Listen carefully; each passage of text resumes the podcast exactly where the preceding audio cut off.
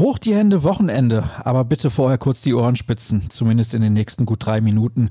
Solange seid ihr hoffentlich aufnahmefähig. Und damit hallo und herzlich willkommen zu BVB Kompakt an diesem Samstagmorgen.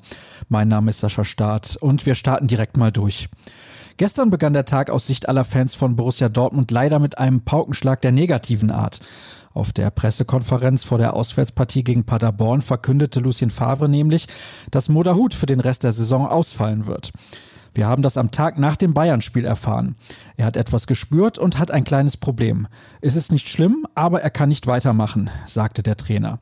Wie der Verein ergänzte, handelt es sich um eine nicht schlimme Verletzung im Knie. Umso erstaunlicher, dass der Mittelfeldspieler trotzdem mindestens einen Monat nicht zur Verfügung steht.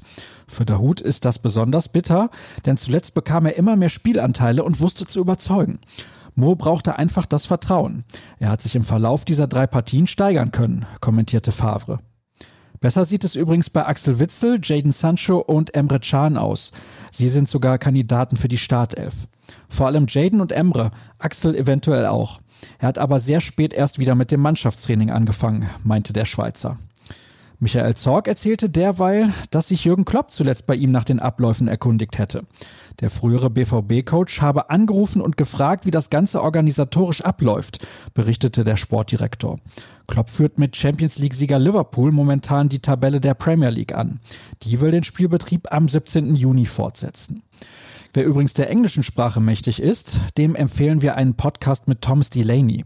Der Däne war zu Gast bei Gap and Jules von ESPN Radio und sprach dort unter anderem über seine beiden Mitspieler Jaden Sancho und Erling Haaland. Der Norweger nerve ihn manchmal, weil er so unglaublich ehrgeizig sei. Mehr darüber erfahrt ihr im Artikel von Marvin Hoffmann. Kommen wir von den Profis zum Nachwuchsbereich. Seit gestern ist offiziell bestätigt, was wir bereits am 14. Mai exklusiv berichtet haben. Borussia Dortmund und Michael Skibbe gehen in Zukunft getrennte Wege. In den vergangenen Tagen wurden die letzten juristischen Details geklärt. Skibbe ist sowohl sein Traineramt bei der U19 als auch sein Mandat als Cheftrainer aller Nachwuchsteams los. Zur kommenden Saison hätte er die Aufgabe als Coach der Amateure übernehmen sollen. Die Gründe für die Trennung findet ihr im Text von Leon Elspass und Tobias Jören. Die Zeit dafür solltet ihr euch definitiv nehmen. Schauen wir voraus, was passiert im Laufe des heutigen Tages. Während der aktuelle Spieltag mit gleich fünf Partien fortgesetzt wird, muss sich der BVB noch bis morgen gedulden. Deswegen steht zunächst mal das Abschlusstraining auf dem Programm. In der Redaktion werden die Blicke auf das Spiel in Paderborn immer konkreter. Wir starten daher mit einem Vorbericht.